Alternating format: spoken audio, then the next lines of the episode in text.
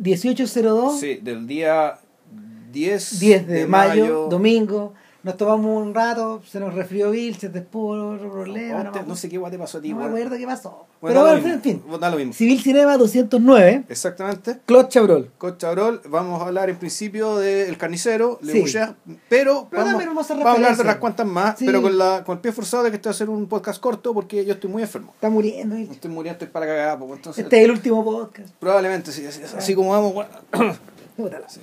En fin, eh, Ya, bueno, a ver, mira, partimos por el carnicero al tiro nomás.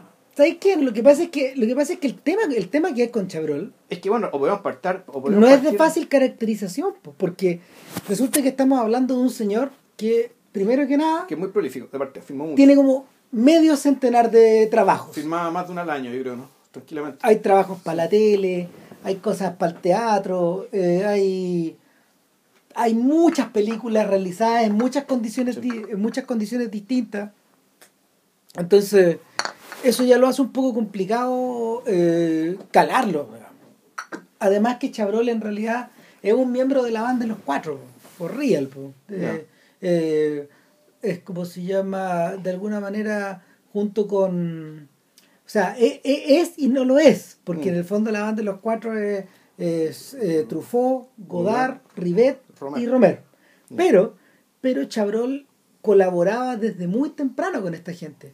De hecho, Chabrol fue instrumental en la, en la, mm, ¿cómo se llama? En los arreglos como para poder filmar las dos primeras películas de Truffaut. O, No, en la misma primera película de Chabrol, Los Primos, eh, en Nouvelle por todos lados, y una película de 59, es, con- es contemporánea las otras. es claro, Sí. claro que sí. Eh, en, en paralelo, en paralelo, este gallo también fue eh, uno de los responsables de que existiera eh, el signo de Leo de Romer y también de también em, sin aliento de Godard. Ya. Aparte de eso, había colaborado con Rumer en el primer libro serio que se hizo con, sobre Hitchcock, que se llama. Las primeras 44 películas. Por lo menos así se llama en inglés. ¿cachai? Entonces, eh, eso, eso ya también lo ponía aparte.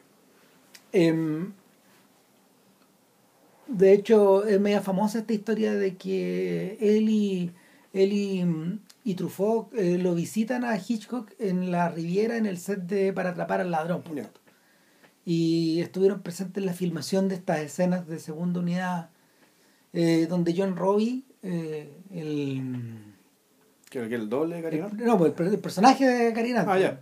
Claro, eh, el gato creo que se llama, ¿sí o no? No me acuerdo, o sea, el, el- su pseudónimo ladrón. Claro, el donde John Robbie anda con Grace Kelly en una lancha por, por la mm. costa sur. Sí, sí, recuerdo eso. Claro, y, y- y también, no sé, la filmación como de la de las escenas de, de persecución, de persecución en, los, en las lomas y en los caminos como serpenteantes. Total que, eh, tal como tú decías, este gallo llega a, llega a hacer películas junto con casi todos los otros. Y tal como ocurre con Truffaut y con Godard, les fue bien, a él le fue bien. Y empezó a facturar mucha cantidad de cosas y la siguiente película importante es El Bello Sergio, que yo no le he visto. Yo tampoco lo he visto. Ahora, El Bello Sergio es una novela y esa novela también la adaptaron acá en Chile, por ejemplo, en hasta en, en radioteatro. Pero fue una adaptación cosas. paralela, que no tiene que ver con el guion de Chabrol, sino que No. es, una, es una misma. Sí, es re posible, sí. Eh, La, la película era media, o sea, la, la obra era media famosa y y cómo se llama Eh, y de ahí para adelante la filmografía de Chabrol puede que esté conviene como dividirla puede dividirse en tres o en cinco o en cinco fases quizá. claro y entonces Es que igual hay cosas que hay, hay cosas que están en los 60 ya estaban, y los 60 ya estaban, y que estas últimas películas, y que las películas que hizo ya antes de morirse también están. claro. Claramente. entonces el Entonces tampoco yo, tampoco yo hablaría de bloques temporales. Que no, no es que no se puede o sea no se puede. salvo uno que es el bloque que va de los 70 a los 80 Ya. Ese sí es un bloque que, que so- eh, eh, es como en general consistente y sólido. Ya. De hecho, no sé, pues, lo llaman la década dorada. Ya. Y se inicia con eh, que la bestia muera y, y, y Levish Ya. y las perras y termina con eh, Violet Nociar. Ya. El carnicero está dentro de eso. Sí, adentro de eso. Y Pero eso en realidad empieza un poco antes, empieza en los 60, porque la, lo- Le Vish, que en realidad no, Es no que es el, las perras, el es- 68, el Le 68. Vish es del, es- él quiere decir, claro, los bichos. Entonces son los, en el fondo, Le, Le Vish, el, el, el uso que dan la, la palabra bicho en la película es referirse a animales, porque uno de, las- uno de los personajes le gustaba pintar animales, y no solamente insectos, sino que les- por bicho le, llamaban ciervos, ovejas, ¿cachai? Ujú. Pero también insectos, o sea, cualquier tipo de animal eran Le Vish. Las bichas entonces. Esos son los bichos o las bichas. Yo diría que los bichos, porque si bien la- las protagonistas es una pareja lesbiana, hay un tercer, hay un, hay un tercer eh, Que igual de bicho. que igual es un bicho, pues, o sea, que da la casualidad que es hombre, ¿cachai? pero también es un bicho. Con Vilches nos repartimos un poco la- las películas que estaban como en torno al, en torno al carnicero. Y lo, pero lo que sí no hicimos fue volver a ver, obviamente, las de los 2000. Claro, porque esas las vimos, yo creo que las vimos todas, o en el cine, o en festivales, ¿cachai? Las topamos, las, y, no las topamos. y- y corresponden a una coyuntura bien especial, donde en el fondo, después de la ceremonia. eh, la en- la Argen- en Argen- no, y en, en Argentina, en Argentina se interesan en volver a traer películas de Chabrol. Ya, Y ahí empiezan a traerlas todas. Y ahí llegan de rebote casi todas. Claro. Y ahí es como uno conoce a Gallene Baplu o, Claro. o Gracias por el O- o chocolate. Gracias por el chocolate, o, o la, ¿cómo se llama esto? La mujer partida en dos. Claro. Y, y incluso Bellamy, Bellamy, eh, Ya. la, la adaptación de Maupassant, que es la última película de Chabrol, Ah, claro, y, y también llegó una que... y que no llegó acá, pero llegó a Argentina. Pero llegó, pues llegó a Chile otra que sí es una rareza dentro de Charol, ¿cachai? Que es la de la, la historia esta de la jueza, de la fiscal. Claro. Y Yves de Pouas, creo que se llama ese el nombre Sí, francés, sí, la, comedia del poder. Y le- claro, aquí le pusieron la comedia del poder. Claro. Sí, que era la mejor de todas. Sí, Era, era al mismo tiempo la que menos se parecía, ¿cachai? A, a las tem- al, como al, al, al ethos de Chabrol, ¿cachai? Yo creo que yo los puedo meter con el Sí. ethos de Chabrol, el, el ethos más o menos permanente, que tiene que ver primero con la fascinación con Balzac, sí, ¿cachai? Con, con el tema del thriller de provincia, ¿cachai? Una ambientación bien provinciana, ¿cachai? El tema de la provincia es importante en casi todas las películas, o muchas de ellas. Y donde de una u otra manera también está puta, la, la insanía y, la, y, la- y algún, alguna forma de psicopatía o sociopatía metida Claro. entre medio. Entonces, Eh, las películas, la mayoría de las películas de Chabrol podría decir que incluyen estos tres factores, digamos, puestos de distintas maneras y colocados de distintas maneras. el- a eso hay que sumarle otra cosa que en el fondo, eh, tal como ocurre con, con Godard y tal como ocurre con el joven Godard y tal, tal como ocurre con, con Truffaut, Chabrol tiende a formar una banda en torno a él, Sí. de gente que colabora. De hecho, Bueno, yo, bueno, yo lo entrevisté a Chabrol y, y era un tipo bien simpático. sí, sí. Era un tipo bien, bien simpático, bien amable. bien- no, no sé si divertido, pero al menos fue. te da la impresión de un tipo, digamos, con el cual es fácil llevarse. Eh. Y, Ahí y por lo mismo, digamos, no era difícil generar esta lealtad, esta lealtad de largo, de largo aliento, de largo tiempo, digamos, colaboradores que van y se repiten y vuelven y vuelven, y por décadas, digamos, que y van siendo cambiados por ya que van muriendo, van envejeciendo. Por ejemplo, uno de estos es el tipo, este, el productor que se llama Albert Genovés, que es el Ya. tipo de, de mm, que lo que lo produce desde mediados de los 60, por ejemplo, hasta como casi los 80 y, y es constante el reto, el regreso como a él y a la, y el, y las películas que hacen juntos se parecen. Eh, y muchas de ellas guionizadas por otro amigo del que y, y de Truffaut y de Godard y de Romer que se llama Paul Gegoff Ya, sí. y Yegoff no es, Yegoff no es casual, porque Yegoff es un personaje re interesante. Eh, Yegoff en el fondo es un anarquista de derecha, al borde de la criminalidad. Ya. Era es uno de los amigos que aparece nombrado por el nombre, reconocido, o sea, mencionado por su nombre en, en Sin Aliento, Junto con Tolmachov y otros y otros bastardos, digamos, del, del mundo goda- godardesco de Ginebra. Y, y nada, Yegoff, Yegoff estuvo metido con cosas medias negras en la época de. En la, en la peor época, ponte tú, de la, mm, de la guerra con, con Argelia. Y porque los amigos de estos gallos eran muy, eh, eran muy oscuros. Y, y ese es uno de los orígenes, de hecho, del El Soldadito. Ah, estoy soldado. Claro, porque, en ese- eh, porque, porque Godard, eh, que durante un tiempo anduvo paranoico pensando que le iban a matar por filmar el soldadito, eh, llegó se metió en esta cuestión vía po, Ya. la maldad. po, y, y cada vez que eh, Yegoff aparece guionizando una película de, de Chabrol, eh, tú sabís que hay distorsión, que hay, que hay como se llama, mm, que hay una mirada, que hay una mirada por debajo como a la maldad, que hay, que hay, que hay, doble, que hay, una- hay dobleces y están así que más adelante Chekhov protagoniza una película de Chabrol junto con su segunda mujer y con su hija. Ya. Y la, La segunda mujer es hija de Chaudol o de Gigov. No, de Chekhov. Toda Ya. la, familia. Toda de la familia de. Es como Chabrol contemplando la vida privada de Chekhov. Y en la película, eh, la, la mujer de Chekhov mata a ya. Eh, flash forward a unos cuantos años más adelante, Chekhov muere acuchillado por su primera mujer. De la misma forma en que prefigura su muerte en la película con Chabrol. Chan. Uh, Ahí tenés. Ahí tenés Chekhov. No, sí. Son personajes, personajes que están tocados por una estrella negra. sí. Gente que paga por sus pecados, po, weón. Sí. Para que te mate tu primera señora. Uy. Claro, claro. Y que te mate te- y que te asesine de una manera parecida como te matan en la película. po, Bueno, ayer cuando nos vimos Death Trap. Que se trata de eso, o sea, se trata de eso, básicamente de la vida que imita el arte, que imita la vida, que imita el arte, que imita la vida, digamos, la cuestión de los Claro. que están dando vueltas, digamos. Claro. Pero ahí mismo, en tiempo real, ¿cachai? Entonces, por eso es que la, la, la película es tan divertida, digamos, eh, porque es thriller, pero el fondo es una comedia muy negra y muy, muy torcida también. Claro, pero bueno, y, y, y es, ¿sabes que eso es un poco lo que me pasó cuando estuve viendo que la bestia muera? ya. Que, que tiene re buena prensa, pero es que no me gustó tanto la película, no me gustó mucho porque en realidad me causó esa reacción que a veces te pasa a ti, que en el fondo te, la película te, te, te, te despierta como, no sé, te, te pone idiota con la película. Mira, esencialmente es la historia de un escritor, un señor burgués, eh, bien echado para atrás, digamos, al cual en la primera escena, que, que él, él está haciendo un duelo, porque en la primera escena hay un niñito que está como jugando en una plaza, en estas plazas de piedra de estos pueblos pequeños, eh, del sur de Francia, y no, perdón, de Bretaña, no del sur de Francia, del norte. Norte. Y un auto pasa rajado, un Mustang pasa rajado por la mitad de la plaza y se lo echa. Y lo matan al niñito en la primera escena de la película. Y este gallo, en la siguiente escena, jura que se va a vengar, sea quien sea.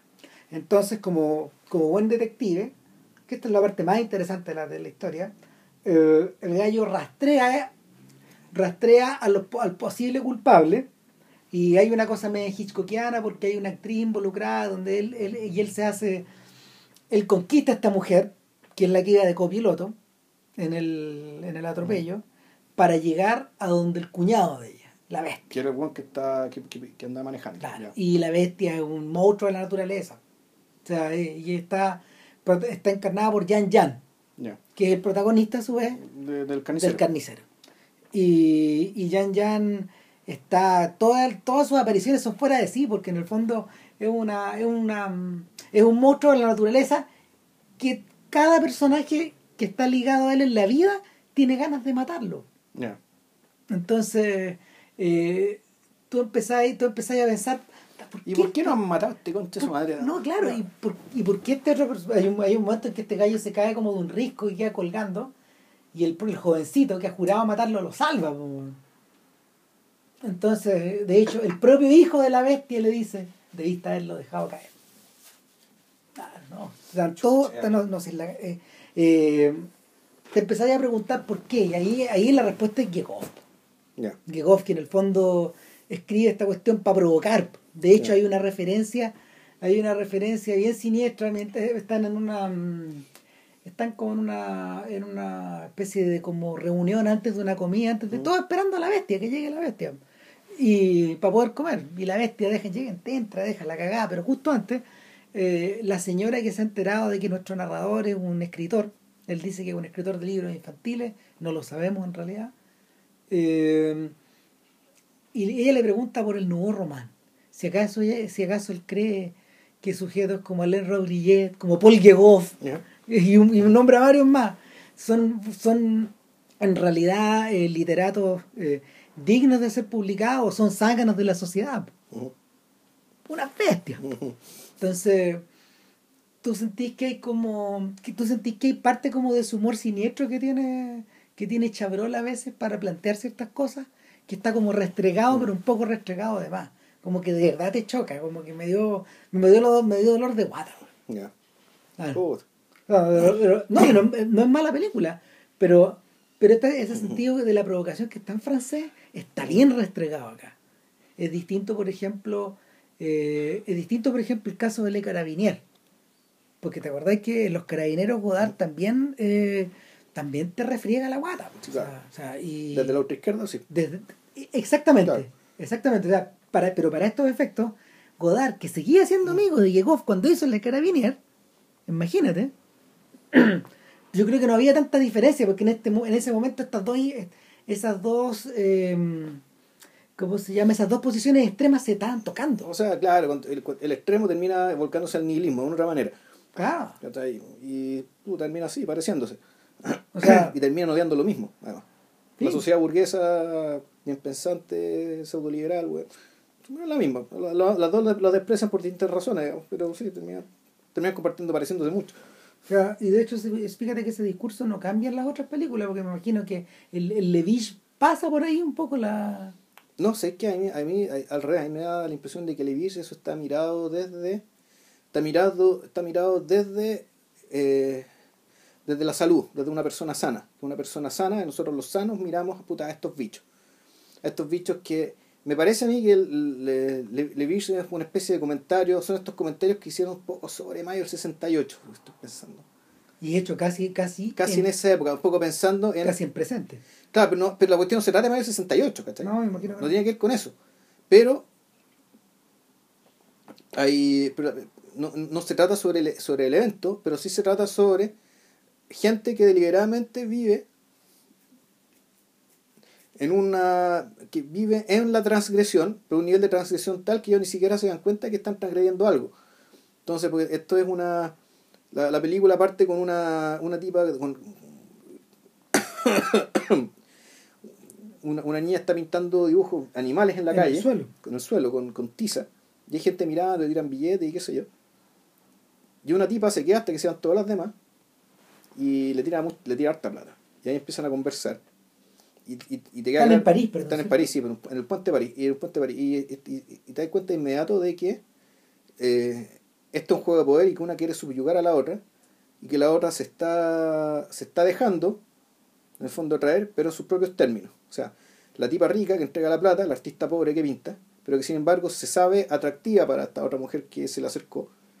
Y empiezan ahí duelo, ¿cachai? Duelo entre las dos. Duelo, duelo, duelo. Y a los 10 minutos el prólogo, eh, se convierte en amante.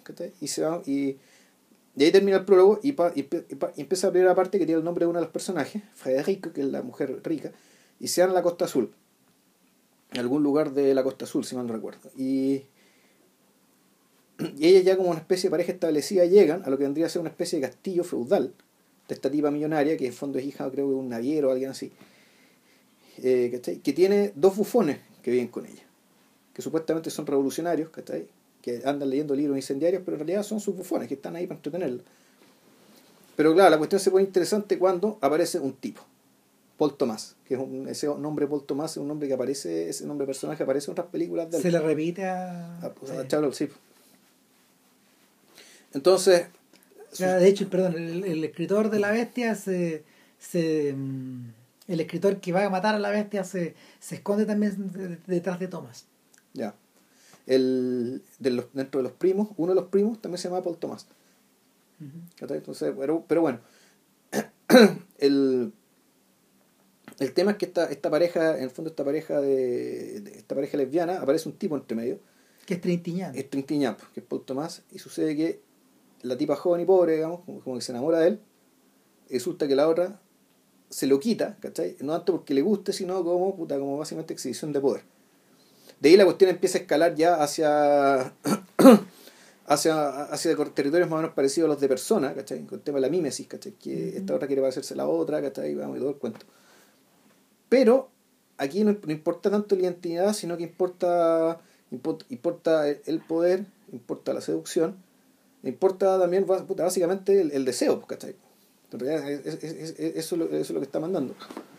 Entonces, puta, en, en ese sentido la película me dijo, me, puta, me, hizo pensar, ¿cachai? En el 68. Esto, hablar del 68 lejos del, lejos del 68 en un ámbito privado, es una historia privada, es una historia de gente de gente, puta, en cierto sentido, dañada, sobre todo en el caso de la, de, de, de- del artista, de, del artista callejera. ¿cachai? Y donde puta, ya uno, uno ve acá ¿cachai? El, el tema, eh, la locura, eh, cierta, cierta locura, cierta insanidad nutrida de resentimiento, ¿cachai? que puta, va a explotar en otras películas de Chabrol después, ¿cachai? como por ejemplo La Ceremonia. No te oyes, Bill. Vamos, vamos a ver, ser, weón. Bueno, eh, Mm. y que justamente mientras estaba hablando de eso, estaba pensando en la ceremonia. Que la ceremonia em, juega también con varios de esos aspectos. Uno, la mímesis entre estas dos mujeres. Mm. Dos, esta especie como de guerra de poder o de guerra de, de guerra de voluntades, básicamente. Sí. Tercero, eh, como combustible de esto, eh, la violencia de clase. Claro. Y más que la lucha, la violencia que se ejerce en forma soterrada, en el día a día, en el trato entre personas, sobre todo en el trato de, de gente que está permanentemente en contacto contra este contraste de clase, pero al mismo tiempo que se las traga y se las come. Y en el fondo permanece, permanece en un lugar secundario. Este no es el tipo que va a tirar el ladrillo, por ejemplo no son estos personajes de Godard, por ejemplo, donde que como, como el Pierrot, donde de un día para otro él renuncia a sus comodidades burguesas y se va con Ana Karina en un descapotable rojo. ¿Cachai? No es, no, es, no, es eso porque esta, esta gente en realidad eh, cuando cuando cuando Chabrol hace referencia a ella nunca resuelve esos tramas en forma simbolista. ¿Cachai? No, no la resuelve ni en forma fantástica, ni en forma alusiva, sino que siempre se apega como a lo brutal y a lo Sí. real y, a, y O la- revierte, o ya el animal. revierte hacia Mm. lo animal y hacia, el- hacia, la, mm, hacia los impulsos básicos y por, por ende revierte hacia el realismo. ¿Cachai? Y eso es lo que pasa en eso es lo que pasa en buen trecho de la ceremonia hasta que empieza la secuencia que está dominada por el Don Juan de Mozart, Claro. que es como la es como el crimen en el fondo. Claro, que ahí, eh, claro, y ahí la ceremonia es el crimen, la ceremonia es, es la familia burguesa mirando ópera. To- En realidad, la película entera es una puesta en escena para que esto ocurra, digamos, ¿cachai? Y donde la vida de esta gente, ¿cachai? Puta, ¿cómo decirlo así? Tiene un- se mueve en torno a las ceremonias, en torno a las representaciones que reproducen el mundo una y otra vez, ¿cachai? Hasta que otra ceremonia lo, más potente lo desmorona, ¿cachai? Que es lo que termina pasando. Ahora, eh, el... no siento que esa cosa se firme tanto en las últimas películas del viejo. Yo creo, yo creo que porque no, no es porque se haya vuelto más no es porque se haya vuelto más blando con el paso del tiempo. Yo creo que las películas como Rien ne va plus, como Ya no va más, son son filmes que son filmes que parecen más esquersos que Sí.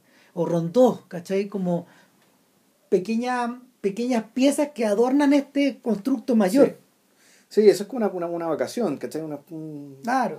sí, como, como cuando Soderbergh hacía los Ocean's Eleven, ¿cachai? Es como, ya, juntémonos con los amigos a huear, ¿cachai? No sé. Es una cosa un poco Sí. así, porque, porque en realidad no... Y además, lo- los protagonistas de, de Rainbow en realidad eran puta, era gente muy noble, muy humanista, muy buena.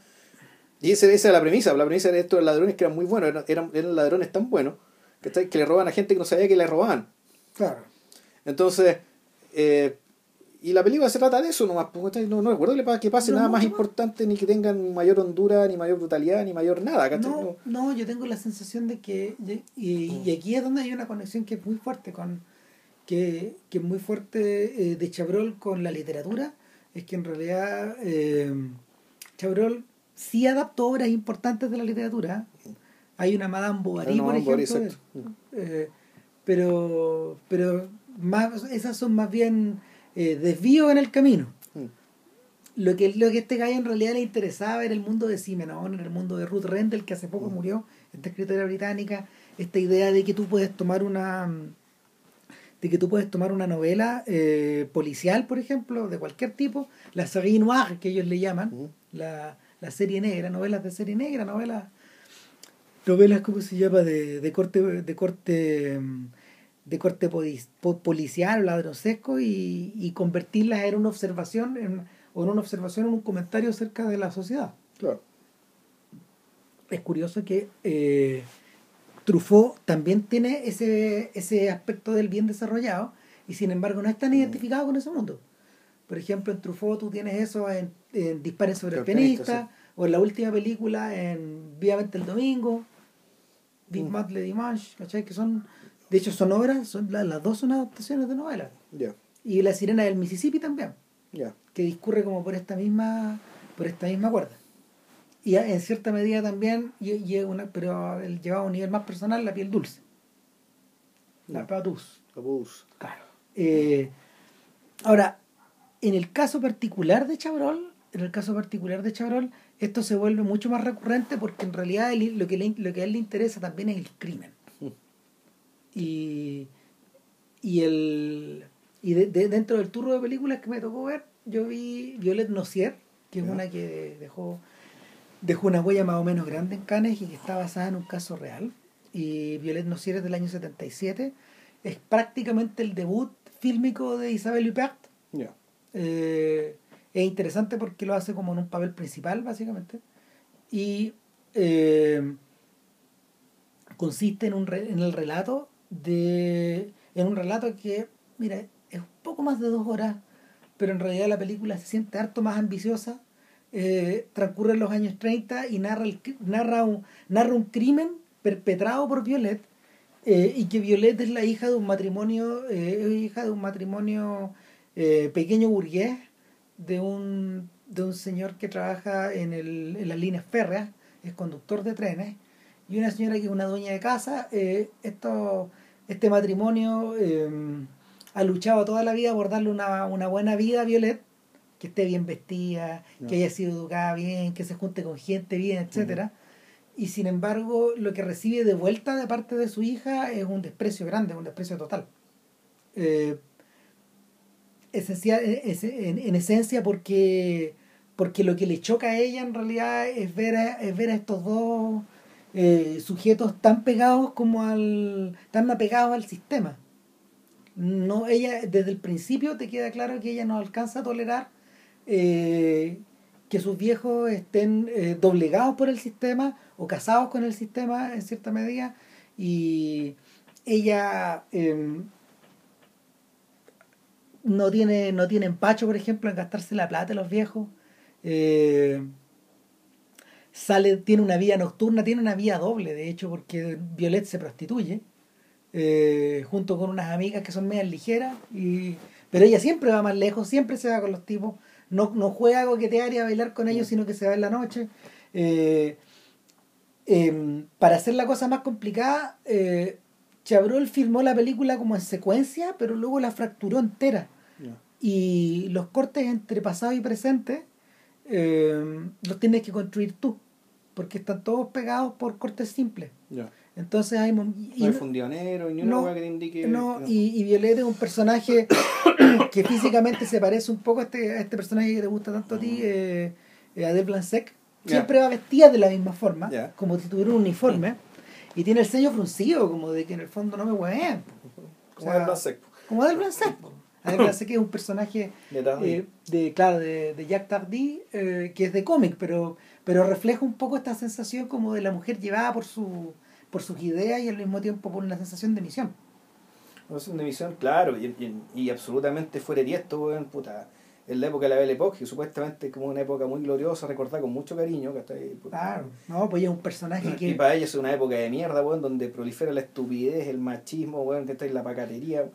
Prácticamente, claro, pues ella, lo- ella, ella un, ella es una criatura moderna que está plantada ahí por obra y gracia de Tardipo, Claro, para justamente para para reírse la weón. para reírse, para mofarse. Mm. Y eso es lo que hace Violet Nocier. O sea, se mofa esta weá. O sea, de hecho, eh, se la muestra. Es muy, eh, eh, a ver, lo increíble de la historia es que había dudas sobre si la Violet original eh, había cometido todas estas todas estas todas estas locuras entre los 12 o los 15 años más o menos. Estamos hablando de una chiquilla, muy joven. Y eh, Upaga es mayor. Entonces esto lo desplaza hacia adelante. Y, y claro, por eso eso le permite a Chabrol eh, abrir un abanico mucho más grande de sus, de, de, de- de sus bellaquerías. Que pueden ser muchos inventados. claro. Sin duda, sin duda, porque en el fondo lo que él lo que lo que Chabrol necesita acá es, es, es- es de- estirar esta comedia humana. Entonces, tú la ves, por ejemplo, em, visitándose con sus amigas, o la ves tomando, tomando coñac en la noche sola y se acercan los tipos, o con la pata arriba de las mesas, las patas arriba de las mesas, ¿cachai? O, o yéndose con un sujeto cualquiera en la noche, o caminando, por ejemplo, por la calle y tipos le paran, eh, o, o, ya, o ya entrando en lo- el terreno de lo más siniestro, digamos, yendo al doctor y está claro que el doctor tiene algo con ella, el doctor de la familia. Ah, yo quería hacerse aborto y weá, ya. O sea, eh, y el doctor en un momento le dice, Violet, tú tienes sífilis. Tal cual. Que es uno de los... Y ahí hay un enganche con el, con el caso real. Y, y claro, pues, Violet tiene sífilis. pues, se pegó la sífilis. Pero ella, eh, jugando, jugando a- al rol virginal que tiene en la casa, les enrostra a sus padres que ellos le, que ellos le heredaron la sífilis. ¿Cachai? Y, y arma tensión de la nada. Arma tensión para armar, para, para, para, para aumentar el fuego a esta caldera. Y por otro lado, eh, ella visita a alguien que a, a, un, a un- a un anciano que ella le dice papá. Y claro, pues papá es un tipo que eh, es un viejo que le pasa plata mensualmente, eh, tiene mucho dinero y nunca queda clara qué relación tiene con papá. Si, si, si, hubo una, si hubo un episodio de pedofilia, por ejemplo, o si hubo eh, o si hubo una especie como de relación platónica, no está expresado. Todo esto queda ahí. Y, y, en, eh, en y, por si fuera poco, eh, Chabrol juega un poco con la psiquis de, de Violet Nocier y la muestra teniendo como ensoñaciones a veces, a veces de, eh, durante el día y a veces, a veces eh, mientras duerme la siesta o en la noche y ella sueña con un sueña que conoce un sujeto. Eh, y luego a este sujeto lo ve. Nosotros vemos al sujeto en el sueño y luego lo vemos un día entrando a un, a un local y pierde la cabeza por el sujeto, evidentemente. Y se transforma y, y, y, el, y ella lo transforma en su pimp y le compra ropa y lo viste bien, lo, lo hace, lo lleva a almorzar, se gasta no sé cuánta plata en él, solo por la liberalidad de gastárselo. Sea, eh, en el fondo eh, te vas dando cuenta de que la voluntad eh, descalabrada de este personaje va arrastrando la trama hacia atrás y hacia adelante y da lo mismo porque porque la, las correrías las correrías son igual de indignantes sobre todo para Sentir como la película de los Coen, donde en algún momento la puede entender de que la vida de este bueno es un poco cíclica, en el fondo que las cosas que pasen antes o después, bueno, pues es lo mismo porque el bueno no va a salir de ahí. no es un poco parecido a eso. Y, y, y en el fondo eh, ahí ahí donde radica la crueldad Chabrol siempre vemos a los padres eh, acogiendo bien a Violet cuando llega a casa o, o buscándole por ejemplo buscándole en sus cartas de dónde saca la plata esta cabra o esca- un poco escandalizado. Y, y, y cuando cuando, eh, cuando estos viejos finalmente le prohíben que siga viendo a este gallo ya se indigna demasiado y, y en un arranque como inorgánico de rabia los envenena. Y eso es lo que pasa en el que, esa es la raíz del crimen, ese, eso es lo que fundamenta la, la Eso lo historia. en los diarios. Claro, y, y lo- los envenena haciéndoles eh, creer que lo que están tomando es un remedio que envió el doctor. Se lo echa como en el agua, ponte tú. Bueno, Violet, solo porque solo porque tú me lo estás dando me lo voy a tomar, dice el papá. Provocándole a uno la sensación de que eh, su viejo está a la merced de la hija, en último término. ¿cachai? Y que y, y, y lo más siniestro de todo era que en realidad puta, los pudo haber matado harto antes, pues. ¿Cachai? Los pudo haber muerto harto antes, harto antes. Y, no, y para estos efectos no hubiera hecho gran diferencia, porque en, en ese sentido la que llevaba, la que llevaba el, la batuta era, era ella. Y, y no muere, muere el padre, pero no muere la madre. Y la madre obviamente eh, se transforma en el en el en el hilo por donde en el hilo por donde se supone que debería venir la condenación. Pero la película no termina exactamente así. Y hasta ahí puedo llegar. ¿Y historia real? Es que no te puedo contar. Pero pero la, la sensación, o sea, la cagada que quedó en Cannes fue precisamente, tenía que ver precisamente con el castigo al culpable. Y con la y con esta sensación de que si estáis contando una historia moral, eh, ¿por, qué sol- ¿por qué revertir a solucionarla o, o tener estas tentativas tan violentas de solucionarla eh, de otra manera, tal como la propia Violet lo habría hecho? En el fondo, eh, esto no es un juego de racionalidades.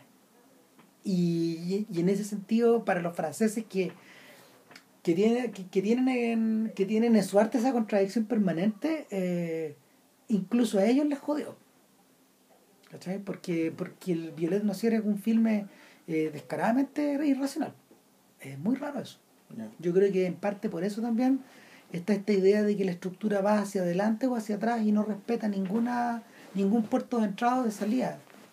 O sea, cuesta, cuesta meterse porque cuando crees que vas avanzando en realidad vas, vas mirando hacia atrás y te van, a- te van aclarando otras cosas, pero, pero, pero hay un pulso irracional detrás de todo esto. Eh, y algo de eso también yo creo que tiene el, el carnicero. El carnicero es bastante más convencional, para empezar. Claro, es más convencional, pero no tanto tampoco. O sea, bueno, es convencional de partida que es completamente lineal. Claro. Y que es una película en extremo simple. ¿Cachai? Porque es un filme. El carnicero es un filme que dura poco más de 90 minutos.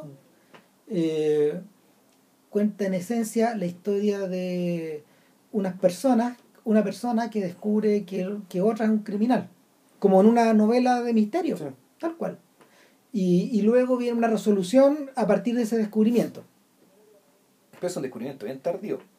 Realmente Porque tardío. la película en realidad no se trata de... Por, No, por po. eso la película se trata de eso. En No. realidad la película se trata de... eh, la película se trata básicamente de, una relación de amor. y, de una- Entre- y, y al mismo tiempo eh, enmarcada, enmarcada en una vía de provincia súper adocenada. Claro, donde, el, donde, donde hay, un, hay un- uno podría ser hasta una forma esquemática de representar la provincia. Es decir, puta, te muestra el edificio de la alcaldía, te muestra el edificio del colegio, te muestran la plaza de la iglesia. Te muestran los Te highlights. muestran, claro. claro. Eh, en este pueblo, un pueblo cagón, chico. Eh, de hecho, un pueblo que aparece mencionado en la primera imagen de la película. Les damos las gracias a los habitantes de Tener, Tanter, no sé. Es cerca de Bergerac. Ya, sí, ¿Cachai? Esto es el sur. ya. Y, y, y hay gente que vive muy aparte. Hay gente que vive eh, en cierta medida marginada de la, moderni- de la modernidad. Eh, pero al mismo tiempo no desconectado. Sin embargo, yo pensaba, cuando la estaba mirando, cuando la, cuando la estaba mirando, yo pensaba en el mundo de Muchet, Sí, po. un poco. De inmediato. ¿Cachai? En el mundo de Muchet, en el mundo de Alazar Baltasar, que es un mundo que le, le preocupaba a Bresson. Y- Claro, que, que con la, un poco con la poco con la diferencia, ¿sí? que el- la impresión de ver esas películas era que aquí te está mostrando una forma de vida que tenía en mil años, Claro. un poco. que es parecido tam- también eso sucede para seguir dando otro ejemplo en, en esta película de ¿cómo se llama? esta, esta película de Añé Bardá eh, ah la que protagoniza Sandrine Bonner Vagabond Ah, ya, ah, visto. Vagabond Ya. claro. también es así tú, tú te- el, el cineasta te obliga a retroceder en cierta medida sin sacarte del presente y bueno, y lo que hay en realidad es bastante sencillo. La película comienza y, y nosotros entramos en un matrimonio.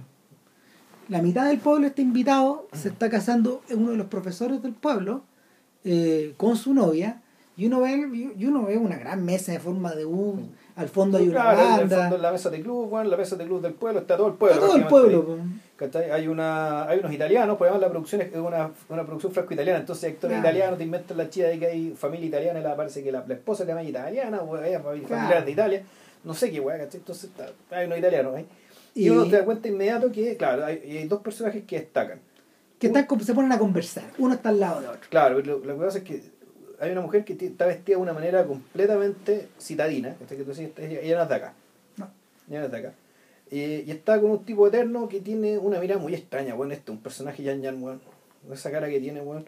Pero es que él es muy raro. O sea, de hecho, es quintesencialmente francés, pero no en el sentido de, de Jean-Paul Belmondo o de Alain Delon, ni siquiera en el sentido de Michel Piccoli o de, O de Brialí, o no. o de no. Brialy. No, no, no, no. Eh, más cerca de la monstruosidad.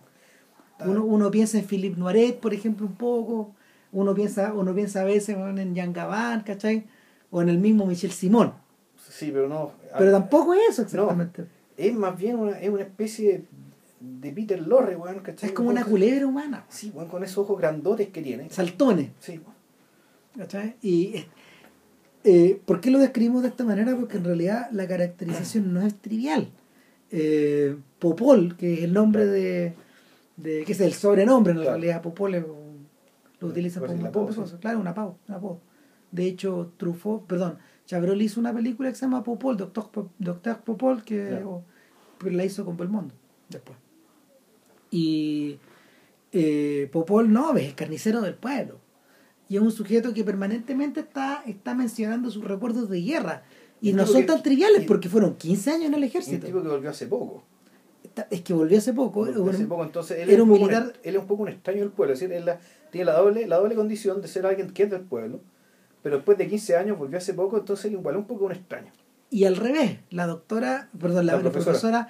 que protagoniza, o sea, que, que encarna este Stefan Adran, Otran, que claro, que ella, ella es una de las protagonistas de Levish, y que, que, que una, es la esposa, era la esposa en la esa esposa época de de Chabrol.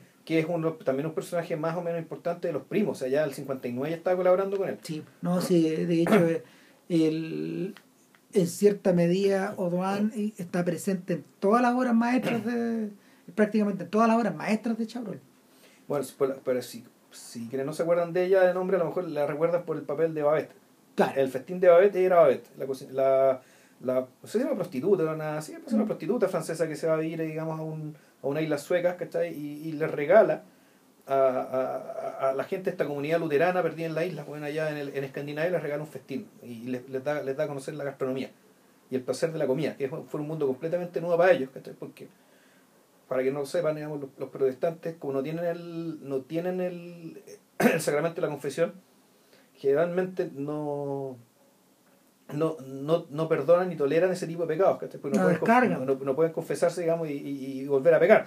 Entonces, generalmente, el, toda, es- toda esa dimensión sensorial, digamos, relacionada con la comida particularmente, puta, para, al menos antiguamente, no ahora, digamos, pero en aquel entonces era algo desconocido para ellos.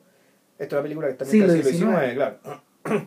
Es una gente muy piadosa, para eso era para ellos un mundo que es conocido y ella, este festín una especie de regalo, de agradecimiento por haberla acogido, porque ella estaba arrancando, creo. bueno, ese personaje Babette es Stefano Dran. claro.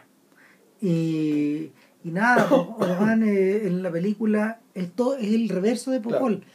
Es la persona que viene de la ciudad, pero que ya lleva 10 años. Lleva en 10 el- años en el pueblo y está feliz, Prácticamente el mismo tiempo que Popol lleva afuera. claro. Entonces, estos dos, estos dos opuestos se, se encuentran y se atraen de inmediato, se caen muy bien. Sí. O sea, se van conversando después. Él la va a visitar permanentemente. Claro, y la- Avísame si, a- a- a- eh, un día que yo tenga un buen corte de chuleta, yo se lo voy a llevar. El gigó, pues cuando llega un gigó, que es una Claro. chuletera con una especie de chuletita de cordero de, de cordero recién nacido, o una costilla de cordero, creo, de, de, de- de cordero cachorro, digamos. Claro. Cuando me llegue el gigot, se lo voy a llevar. Claro. no, Y se lo lleva. po. Se la, la conquista con pedazos de carne, güey. Y se la lleva envuelto como si fuera Un ramo de... pero, pero, pero el papel lo envuelve como si fuera un ramo de rosa. Sí, claro. Cuando llega allá y los niñitos lo miran y, y ella en algún momento le da a entender que en realidad no van a tener una relación porque, porque ella no quiere ninguna relación. Y eh, lo, lo dice de una manera muy esquemática. Ella dice que se le rompió, una persona le rompió el corazón por, por, haber- por, por haberle prometido lo que no fue. claro. Y ella no quiere más con eso. Entonces por eso lo... Y, y, y, y este pobre Popol uno le mira la cara de De cordero degollado. de. Cordero de Gollado, de, de Cirano. ¿sí o no? hay, hay algo de eso también. Mm. Entonces, eh, em- sin embargo, eso no, eso no obsta para que eh, cada vez ellos hagan confesiones más personales. Y en el caso de Popol son bastante impresionantes porque en realidad da la sensación de que el personaje huyó del pueblo para no seguir viviendo junto a su padre, que era el carnicero. El, primer carnicero. El, primer, el primer, claro, el primer carnicero de la. No, probablemente no el primer carnicero de la familia, digamos, pero. Pero el, patriarca. El, patriarca, y, O sea, al punto de que Popol no puede reconocer que el viejo fuera capaz de hacer buen corte, buenos cortes. Claro. Este viejo hasta, hasta cortaba mal la carne. O sea, que, que para un carnicero debe ser el insulto más grande. Claro, es un tipo tan malo, en el fondo tan malo, que no quería ni siquiera su oficio. No... Despreciaba todo. Entonces, este cabro se va, se va a Indochina y luego a Argelia. Y lo que tiene que haber visto. O sea, de hecho, eh, hace un par de menciones en torno a los horrores de la guerra. A ver, primero parte por la mala alimentación. Y él dice en realidad la cantidad de cosas que los cortes que podíamos hacer de carne eran patéticos eh, para poder alimentar a esta gente. Y por otro lado él dice, bueno, lo que yo vi, esta sangre, él habla permanentemente de la sangre revierte esta idea de, de, de, la sangre casi como una especie de río que va corriendo y que no y que no termina de emanar y habla del olor de la sangre también en algún momento hacia el final de la película de que en realidad la, el olor de la sangre es indistinguible entre el animal y el hombre. el mismo olor. Es el mismo olor. Y, y eso no, está precisamente elevando el, animal a la mm, a la altura del hombre, por decirlo de alguna forma, eh, sino que es al revés. No hay altura posible. Claro, bueno, lo está hablando ya de un tipo, o, lo que está diciendo es que básicamente este tipo en realidad, él ya no puede distinguir. Ya que matar a un animal o matar a una persona ya es lo mismo. Mm. Y, y, esto, claro, y todo esto es paralelo con que empiezan a ocurrir crímenes en, en el pueblo. Y, y crímenes, siempre crímenes de mujeres que aparecen muertas en algún lugar apartado del bosque. una niña, por, acá, otra niña por acá. Un adolescente. Claro, y, y el Estado, es decir, los pacos, aparecen, pero no aparecen, al principio al menos, no como un ente inteligente, sino que aparecen como una especie de entretenimiento, digamos, ¿cachai? Que altera la tranquila vida del pueblo.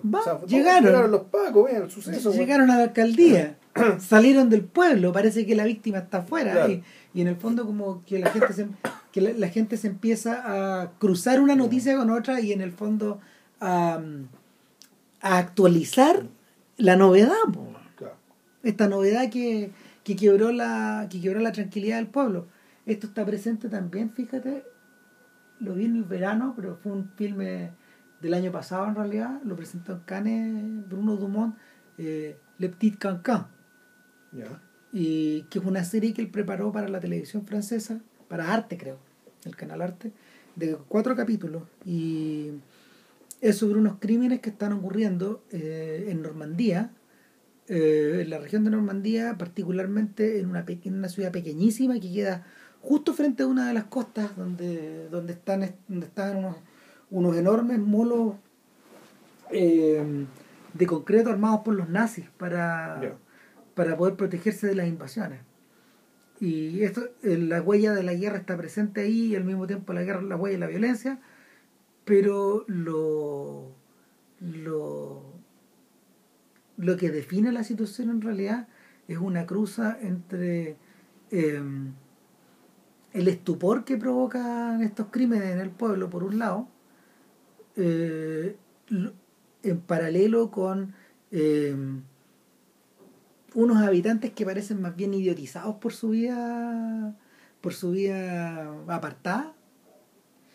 Y al mismo tiempo la idiotización tanto de la prensa de todas las autoridades tanto de la prensa como del gobierno como del gobierno eh, local. como del gobierno local es decir la alcaldía y las autoridades y los agentes de la policía que que investigan.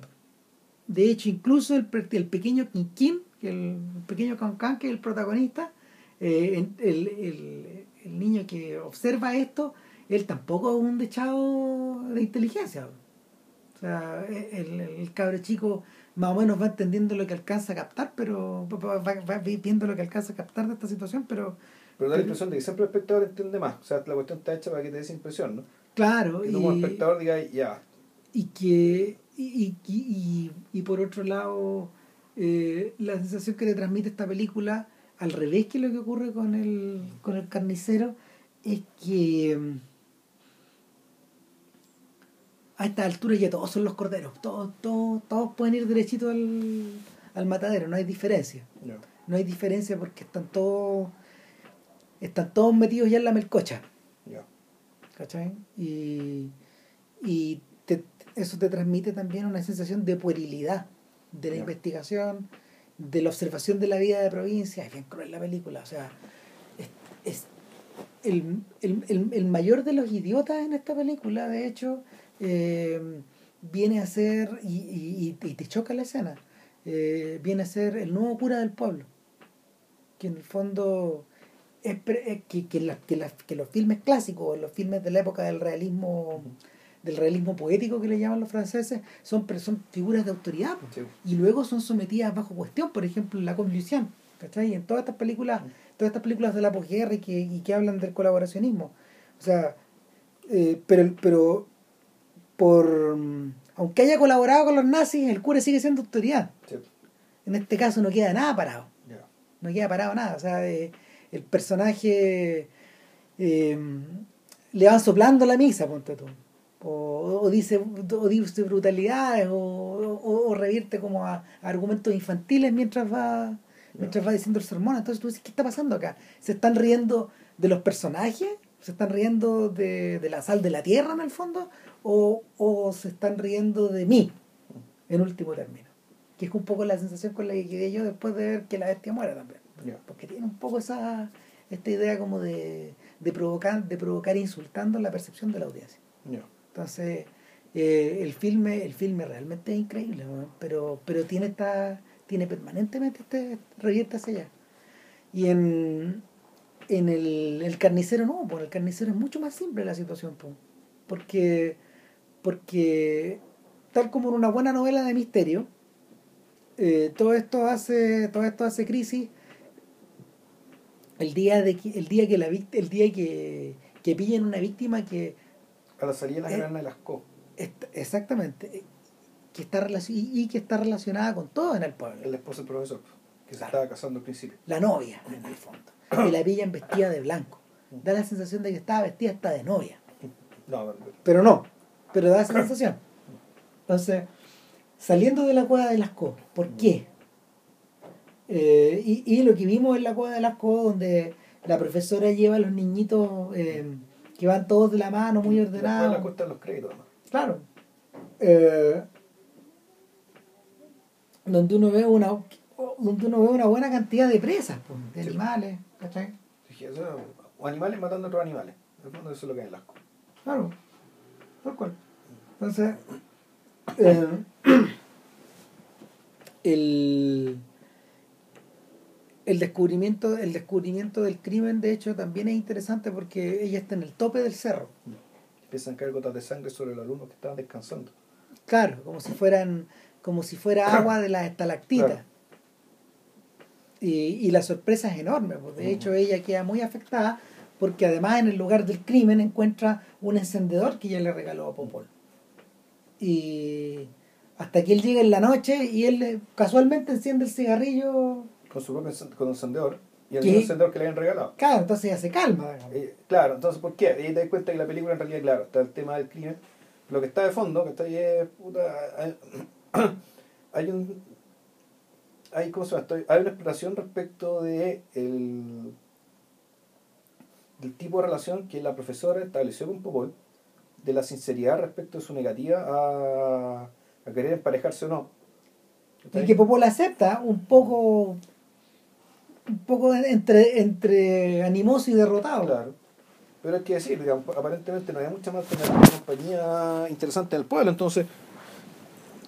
Para los dos, para claro, ambos. los dos. Entonces, en el fondo, los dos están un poco encerrados y acorralados en el pueblo, digamos, y por lo tanto, es- la mutua compañía como es, que es la mejor que tienen, digamos, incluso en esas condiciones. Ahí donde, ahí donde yo siento que la película sí adquiere espesor novelesco, sin Mm. necesidad de novelar demasiado. Claro. Sí, el, a, a mí me gusta esto de la película, que y eso, y eso es una película muy superior a la hora de Chabrol, porque es una película que descansa mucho en lo que no se dice, en lo, en lo no explicado, en, en los cortes, en los cortes abruptos, por decirlo incluso, digamos, en, en- en los silencios, en lo, en lo que en lo que simplemente se deja inferir. Aquí se explica muy poco. Y hay secuencias muy bellas. Sí. Por ejemplo, eh, una, yo creo que mi favorita es cuando están bailando el minuet. Mm. Y, y uno escucha por detrás algo de jamón, de Sí, pupá, o de... O O de el Uli, bueno. Claro, y, y en el fondo son estos niñitos vestidos, vestidos en forma, no sé, eh, como de la, al estilo de la corte, a la corte de los, de la, de la corte de los- de los. Luises, claro, y, y, y Popol llega también disfrazado como uno de ellos. Claro. O sea, y, y tú ves, tú ves que en el fondo eh, tú sentís que el contraste entre este tipo, el más rústico del pueblo, por decirlo de alguna forma, pero al mismo tiempo el único que parece haber viajado mucho, Claro. Y que ha visto el mundo. Claro. Eh, em, el- es sometido a una suerte como de.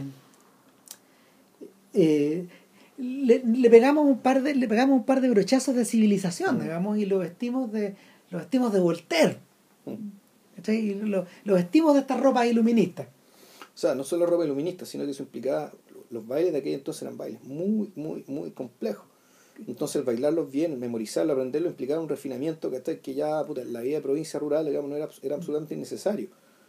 no No. tiempo para eso No, O sea, además estas cosas se hacían de noche. Eh, y la vida en provincia se acababa a las siete y media o a las seis y sí. media cuando el sol caía. Chao. O sea, y, y- a dormirse con la gallina, no. exactamente, y hasta el amanecer.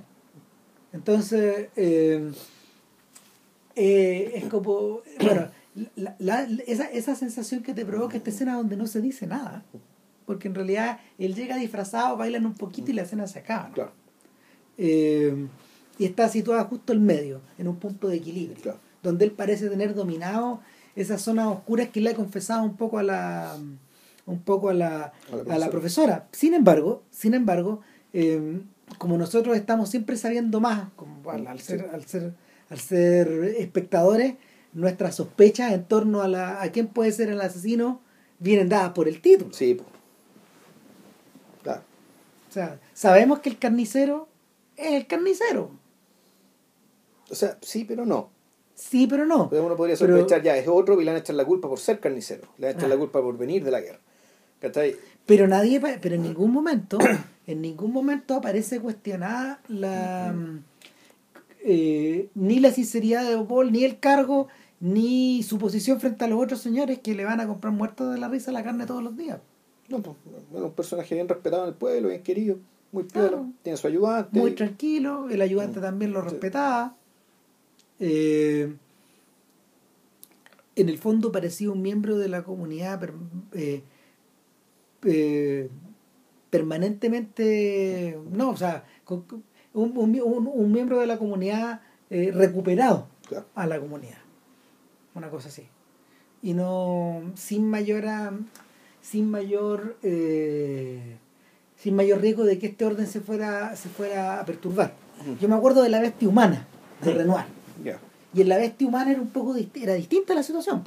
Porque en realidad este personaje. El de Gabán. El de Gabán, claro. Este personaje que conducía el tren, en el fondo era trasunto, era trasunto de brutalidad, trasunto de modernidad, pero al mismo tiempo. eh, pero al mismo tiempo siempre era el extraño. Ya. Siempre era el émbolo que no funciona. Acá Popol no. ¿Cachai? No había nada que lo destacara. Y, y de hecho, la persona que lo empieza, la persona que empieza a, a adoptar esta actitud de detective en torno a, en torno a, en torno a él, es precisamente la persona que está más cerca de él. Claro. Y, y eso, eso se precipita una vez que por casualidad eh, Popol pintándole la, pintándole la casa y pintándole el colegio a la profesora, un día, cuando está el cuidado de un que le dejaron encargado a uno de los niñitos que Sí. los porros del curso, eh, él descubre, bien met- metiéndose en un escritorio, que ella guardó en el, el otro encendedor. Claro. Y todo precipita. Y ahí viene muy raro, ¿eh? Dar que hasta el final, porque él puede haber dejado todo tal, haber dejado todo tal como estaba. Exacto. O sea, y esa es la pregunta que nos hace cuando uno la vuelve a ver. La pregunta, claro, que uno se hace, bueno, ¿por qué el tipo necesita...? Bueno, la explicación en realidad viene dada por la, la verdadera naturaleza de la historia, una naturaleza romántica. Y uno lo que interpreta es que el tipo roba el encendedor para que decirle a la para, para decirle a la profesora yo sé lo que este encendedor significa para ti o sea yo sé que tú crees que sabes pero no sabes pero, pero bueno ahora sí sabes que yo soy Bueno, de hecho, al hacerlo, está operando eh, con la complejidad de sentimientos de las novelas de Rousseau. Sí. ¿Cachai? O sea, o más que, bueno, en realidad, él, más que poner el apellido, yo diría, eh, él, esta esta es la, la lógica de un tipo que está tan enamorado digamos, que, que es incapaz de mentirle a la persona que ama. Digamos, Ese es el tema. digamos, en el fondo, eh, está tan enamorado que es incapaz de negar lo que es. En el fondo es un asesino. ¿cachai? Y tiene que decir la verdad para que el otro lo conozca y no sé si lo ame, digamos, ¿cachai? tal cual es. Lo increíble es que la película precipita y te parece indicar que la profesora lo ama tal cual es. Y todo, la, todo el final y todo el, por decirlo más que epílogo, el fondo, la agonía de la película, en el fondo, que, que va a la mano de la agonía del mismo Popol, eh, está hecho para decirte que efectivamente la profesora sí, eh, sí se enamora de él pese a todo. Y sí es capaz de, eh, más, más que es capaz, sí acepta el, el afecto de este sujeto, el amor de este sujeto, reconoce a este sujeto como igual, pese a ser un asesino en serie, a ser un psicópata, digamos, ¿cachai? Eh, y eso puede venir en parte del, del, del amor genuino, de la atracción, pero al mismo tiempo de la conmiseración, del saber que este es un tipo que en el fondo es víctima de su país, ¿cachai? Esto, esto que hablamos del, lo, que hablamos del American Sniper, ¿cachai? Esta gente que va a la guerra y vuelve eh, demente, que vuelve enloquecida, ¿cachai? Y que, y que muchas veces ni siquiera tratada psicológicamente, ¿cachai? Que no que, del, que el Estado francés, digamos, que lo utilizó como un peón y que lo usó como un carnicero, ¿cachai? Eh, el Estado francés no le devolvió nada. Un poco de plata, ¿cachai? Algún par de honores militares. Pero claro, ayuda para volver a sentarse en la vida normal, no, no, no las pelotas, pues. Y, y en ese sentido, donde la película se conecta con Mayo de una forma que... O sea, la, por tanto, claro, más que con Mayo, se conecta, en el fondo, esta película se conecta bueno, con los paraguas de. Se conecta, ¿Sí? se, se conecta con, con toda una ola, digamos, de, de, de protesta también respecto de la política exterior francesa, ¿cachai? Respecto de la política francesa en general. Así como, pero también lateralmente, también por fuera, también lejos, también con un drama privado, así como Le Biche se conectaba con, puta, con, con la, la explosión de hormonas, digamos, por- No, que, Vilches, no. que fue una parte de lo que, era, lo que fue Mayo 68 también. Ahora, eh, otro detalle interesante es que esto ocurre precisamente en un momento donde los personajes que habían batido que habían batido la cacerola con mayor intensidad en esos temas no están haciendo películas. Ni René, ni Godard, ni Robert. O sea, no, no, no, eh, en esto, en, en esos momentos, ni, Rivet tampoco. O sea, en esos momentos, eh, Chabrol tiene como contraparte eh, a los realizadores comerciales, a Jean-Pierre Melville, Melville y a Truffaut. Y, pero los otros están autoeliminados del juego. O sea, no prácticamente, de hecho, no hay demasiados comentarios sobre este tema en las obras de los otros. No, no por lo menos que se me ocurra de forma automática. De hecho, una de las grandes críticas que se hizo a Truffaut es que él nunca abordó ese tema hasta eh, el último metro.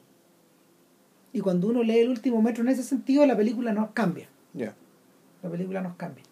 Pero, pero hay otro aspecto también que me, que me interesa y que, que- que en esta segunda pasada por el carnicero me interesó más todavía. Y es la sensación de que en el último cuarto de la película, no. En el, en- en el epílogo básicamente de la película, después de que Popol llega en la noche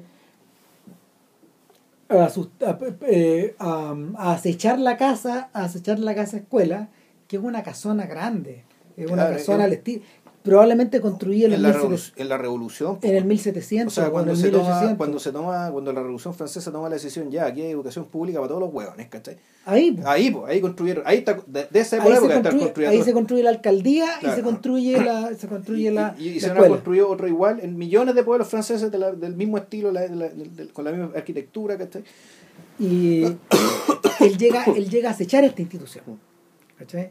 y por ende convierte a nuestra protagonista en una Por un- unos pocos minutos la es mi pobre angelito, así, tal, tal cual. no no Ah. y, y, y sabéis que, que- que en el caso de en el caso de Chabrol siempre Mm. está el fantasma de Hitchcock No.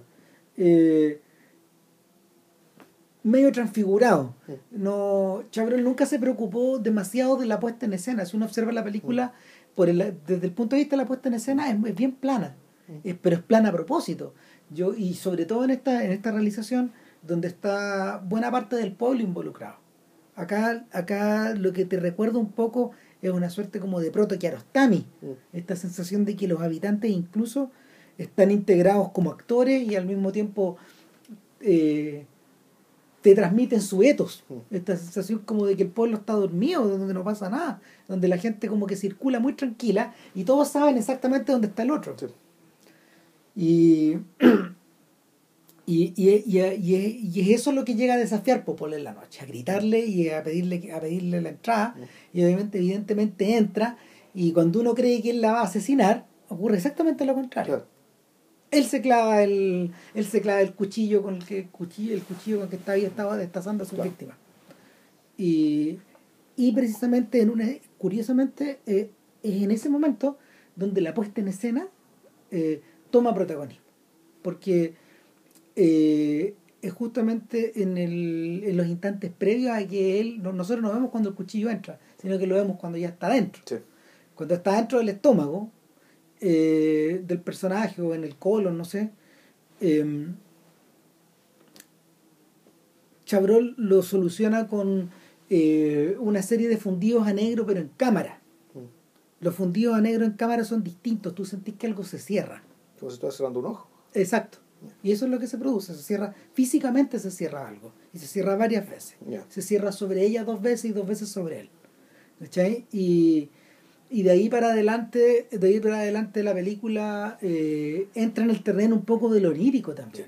Como si, como si esta fiebre, como si esta fiebre de esta fiebre confesional de Popol se hubiera eh, hubiera precipitado en ya en una suerte como de de de agonía en vista de que el tipo está herido mortalmente.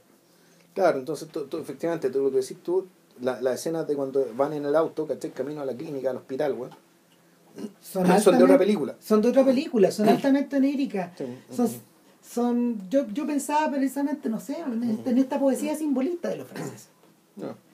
Pensaba un poquito en Mallarmé, en Verlaine y en esas cosas, porque eh, uno empieza, uno empieza a escuchar el monólogo de el monólogo cada vez más desconectado de Popol, donde él hace referencia justamente a la sangre, donde hace referencia a su amor por ella, o a esta idea de, de estar con ella, o mm, de mm, esta sensación de que a pesar de que ella lo está llevando, él siente que se está yendo. Sí, y, y hay, hay constantes tomas de, de la penumbra hacia afuera, eh, desde dentro del Citroën de, de- de- del Citroën de ella, de esta citroneta donde que va a la, a la, a la mayor velocidad que puede por estas bocas de lobo, que son los pue- que son los caminos rurales o los caminos de pueblo. Y Sí, con estos árboles medio retorcidos, ¿cachai? Que están creo que están sin hoja ya, ¿no? sí, porque están, están entrando al invierno. Están entrando en invierno, entonces esa, e- e- esa imagen la tengo, la, tengo bien fresca. Y, pero ya, pero y una, pero y una vez que, y de otra cosa que se me, se, me, se me- se me va a ocurrir, digamos que la razón de esta película también tiene que ver con el, me imagino con la, con la respuesta sin mencionarlo, ¿cachai? La verdad oficial. En el fondo, Mm. ¿por qué? Porque la historia de este sujeto va a ser, bueno, cayó y murió, bueno, el asesino psicópata que andaba matando gente y todo el Mm. cuento. Sin embargo, la verdad de la historia, ¿cachai? Va a quedar, eh, va a quedar en la cabeza, ¿cachai? De ella. Eh, Y, y ella, y eso se va a quedar ahí. Y se va a morir por- ahí. precisamente porque ella no va a contar esta situación. ¿Cachai? Y el, la sensación que me queda, en parte a la reacción de ella, porque ella podría haberlo Mm. dejado morirse ahí, por ejemplo, O podría haberlo llevado a, a la comisaría, weón, al, al- eh, en vez de convertir todo en algo personal, pienso, eh, cuando veía eso, me, yo me acordaba, por ejemplo, de me acordaba, por ejemplo, de la, de la relación que existía entre Scotty y Madeleine Ya. en Vértigo y la relación que existe un poco entre Marnie y el personaje de Sean Connery en, en Marnie, donde, donde el elemento el elemento psicológico o psicoerótico de la, de, de la relación de ambos eh, tiñe todo lo demás. En, en, en el carnicero, eh, al revés de lo que ocurre en las películas de Hitchcock, donde la sensación de, de ilusión, de, de quedar atrapado por esto, de quedar atrapado por esta sensación es muy intensa y a la- a- durante todo el relato, desde que se gatilla, eh, en el carnicero es- esto es producto como de un envenenamiento lento. Es la sensación de que la película se va poniendo lentamente así, Ya. hasta que al final eh, obviamente estás con la sobredosis y después de eso te morís nomás. O sea, la pasión de Popol se va haciendo más intensa nomás en la medida que él se va desangrando. Literalmente. Y, y lo otro que ocurre es que em, te quedáis con la impresión de que. O sea, te, te quedas con la impresión de que el, el filme no podría haberse resuelto de ninguna otra forma que, que esta, pues, con, con revirtiendo hacia algo que ya no es realista. O sea, pero al mismo tiempo, claro que no es realista, pero, pero sí tenía que terminar con el carnicero carneándose a sí mismo. Y recordando la escena de, de Bill de Batcher, digamos, en, Mm. en- ¿cómo se llama? En la, en la película esta Scorsese, donde si hay alguien que sabe dónde, cómo podéis matar a alguien, Es un es un carnicero. carnicero. fondo, cuando, cuando, cuando Bill de Batcher explicaba, mira, si metís la- el cuchillo por acá, por este lado acá, esto es una muerte. En fondo la atravesáis, creo que la atravesáis el hígado o el riñón, una cosa Claro, así. a la vez. A la vez. Y lo envenenáis. Y con esto, esto el tipo se muere. ¿cachai? Mm. It's a killing, creo, esa, esa es la It's a kill. Creo It's a kill, esa es It's la a kill, palabra. esa es la palabra que usaba. Claro, este carnicero un poco, digamos, lo mismo. De fondo eh, era, era lógico, digamos, y dado el... dado en el fondo el, el, el, drama de este sujeto, en el fondo este amar a alguien que sabe que no lo puede corresponder y que aún así le tiene que, le tiene que contar la verdad que y tampoco poder dejar de ser lo que es, no puede sino terminar en que el crimen revierta, a sí revier- revierta en sí mismo y que el tipo aplique sobre sí mismo lo que él mismo es, digamos, no sé, puta, él se carnea a sí mismo, él termina desangrándose como toda la gente que vio desangrarse y que él mismo desangró, que Claro. tanto animales humanos como animales no humanos, ¿cachai? Claro, y el agua termina, termina ahí, solo que esta vez hay un testigo, ¿cachai? Y es ahí donde en el fondo esta tragedia se humaniza. Sí. O sea, ¿no? ahí es donde, ahí donde en el último momento se pone renvariano. Eh, O sea, se, se humaniza ante un personaje que lo ve y también ante nosotros, porque también ante nosotros, siempre nosotros vimos o el relato o los resultados de. Ujú. ¿cachai? Aquí la cuestión terminamos viendo el, el the kill, digamos, en, en- en el proceso, in the making, digamos, hasta que hasta que termina. Que es distinto, es distinto al proceso hitchcockiano del Ujú. crimen.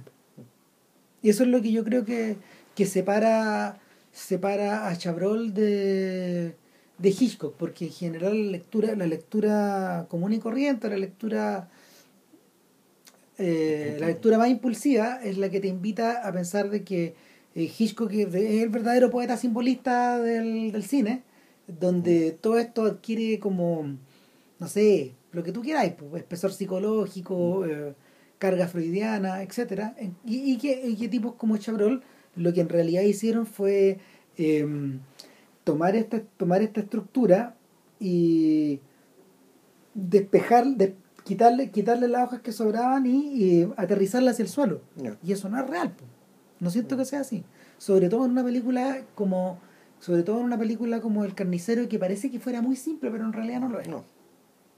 ¿Cachai? Eh, y en, en en especial en el, ulti- en el último, en la última en las últimas boqueadas de la película, cuando ya, cuando ya en el, en el hospital mismo eh, se lo llevan a él y ella queda observando el punto del ascensor que va subiendo, como si fuera un, un, un pulso de un corazón Claro. o, o el pulso de un pulso vital. O- O el ojo de HAL 9000. Claro, claro, no sé, y eh, ojo que no, no es, ¿cómo se llama? Mm, Eh, no es trivial que lo digáis, pero hay algo en la mirada de Stefano Drán que, que está congelado, que está, que está mm, permanentemente resguardado detrás como de una pared. O sea, ella, ella es la quintesencia del personaje frío. Mm. Hay algo de esa mirada en Isabel Huppert, pero pero en, en Huppert hay crueldad, po. acá no, pues hay, hay como la sensación de, de una separación de la realidad, de que, de que, ella, de que ella está como separada de... eh, em, Sí, efectivamente tiene una mirada robótica. sí, pues están, Sí. Es, es- perfectas. es como la mirada del robot de Fritz Lang, digamos. Eh, eh, eso Exacto, en ese sentido es tan perfecta su belleza, o tan fría su belleza, Mm. y el marido la utiliza a la perfección en ese sentido. De hecho, hay una película que con Vilchen no vimos que se llama La fama infidel, que parece que es súper buena, parece que es súper chora. Y, y el- es el origen de esta película de Adrian Lyne, que no es nada mala, que se Ya. llama Fidelity. I'm Faithful. Unfaithful, ya. Claro. Y, y no es nada mala, fíjate. Y que, que- y que respeta, respeta justamente como los límites de esta clase de drama. Ya. Entonces, el, este gallo ocupa a la perfección esta sensación como de muralla que hay detrás de ella. Y, y, y, y la derrumban en la escena final del carnicero. Porque después de eso la película ya no puede sí, seguir. no, no, no puede seguir. ¿cachai? O sea, no. Ya, es raro porque la película siempre, eh, la película siempre, por mucho que la película se llama El Carnicero, la película siempre se trató de ella. Totalmente, po, todo el sin embargo, cuando el carnicero se muere, la película no puede seguir sin él. No, po. Yo creo que es una buena frase como para dejar ahí. Si dejar el podcast yo me vaya. que ya no puede seguir el No podcast. puedo seguir po. porque ahí el. Porque, porque Vilche, o sea, Vilche está que se clava el cuchillo. digamos. Sí, no, estoy a punto de morir, a punto de fallecer. Ya, Pero el podcast puede seguir sin mí. chao. Chao, que estén bien. ¿Y la, próxima, la ya. próxima cuál es? Bueno, ah, el Indio Fernández. El fu. Indio Fernández. Nos vamos con las cuatro películas, eh, cuatro películas, al menos las que alcanzamos a ver por Claro. YouTube, al menos, Sí. de lo que se llama la época de oro del cine mexicano, de los años 40, eh, todas dirigidas por Lindo Fernández, Emilio Fernández. Gabriel Figueroa en la, en, la, en la fotografía, Pedro Almendaris como protagonista, con distintas protagonistas femeninas, eso sí. Sí. Pero básicamente esos Eh, tres es- es un gallos- ciclo. eh, sí, un ciclo. pero un más. ¿ah? Sí, hay más. Porque va vuelve. Este personaje filmó mucho, el, el Sí. Indio Fernández. Pero bueno, vamos a hablar de María Candelaria, eh, La Perla, Enamorada. Enamorada y, Y- falta una. Sí, se me No, olvida. se me olvida. Bueno, pero ahí están. Pero son esas. Nos vemos. Que estén bien. Chau. chao.